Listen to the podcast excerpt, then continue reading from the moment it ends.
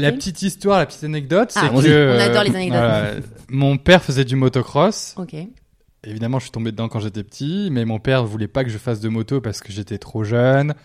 Parce À que- quel âge on démarre la moto euh, cross en Ah, général On peut on peut commencer à 4 5 ans, il y a voilà, mais le problème c'est que mon père voulait pas que je fasse de la moto parce que ça coûtait cher déjà et deuxièmement parce pour ma la croissance euh, le fait de prendre beaucoup de trous quand on est petit, ça tasse euh, Ah. pas mal euh, la- la- les vertèbres, etc.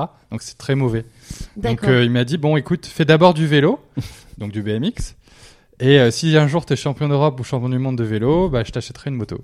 On l'avait noté celle-ci effectivement et Tout commence comme ça. exactement et en plus bah, il a pas eu de chance parce que euh, tu en as eu euh, plusieurs en tout cas. Trois titres de champion de France. Est-ce que t'as eu euh, trois motos du coup C'est vrai que j'aurais pu Parce que demander moi ça. j'aurais fait j'aurais T'aurais fait pu au demander, ouais. nombre de euh, C'est au vrai. nombre de, de- de victoires en, en tout cas.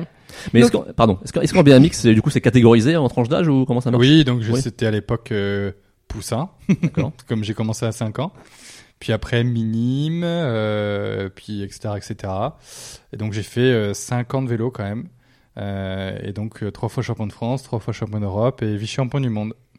Et quand on est aussi C'est jeune, déjà co- pas mal hein, quand même. C'est pas mal. Avant Pardon. 10 ans. quand on est aussi jeune, comment est-ce qu'on fait marcher un peu l'école là-dedans co- Comment ça marche Alors, euh, à cette période, ça allait encore parce Ouais. que euh, bon, je m'entraînais. euh, le BMX, ça reste euh, comment dire Les entraînements, c'est local. Donc, je m'entraînais le mercredi, le samedi, le dimanche, et en plus de ça, dans mon village, j'avais un circuit.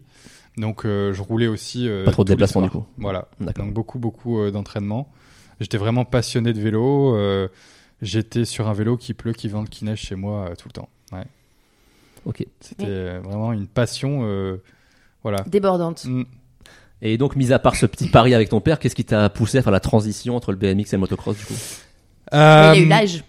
ben je, je non mais figure-toi j'en ai eu un peu marre aussi du, du vélo entre guillemets alors c'est un caprice enfin voilà c'est j'ai tout gagné entre guillemets donc du coup euh, je Tu voulais passer à la vitesse supérieure. voilà je m'étais Bien vu, ça. et, et surtout il y avait une euh, une chose importante à l'époque le BMX n'était pas au JO Ah oui.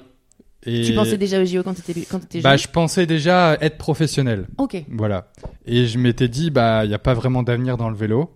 Et donc, euh, ça a joué beaucoup aussi.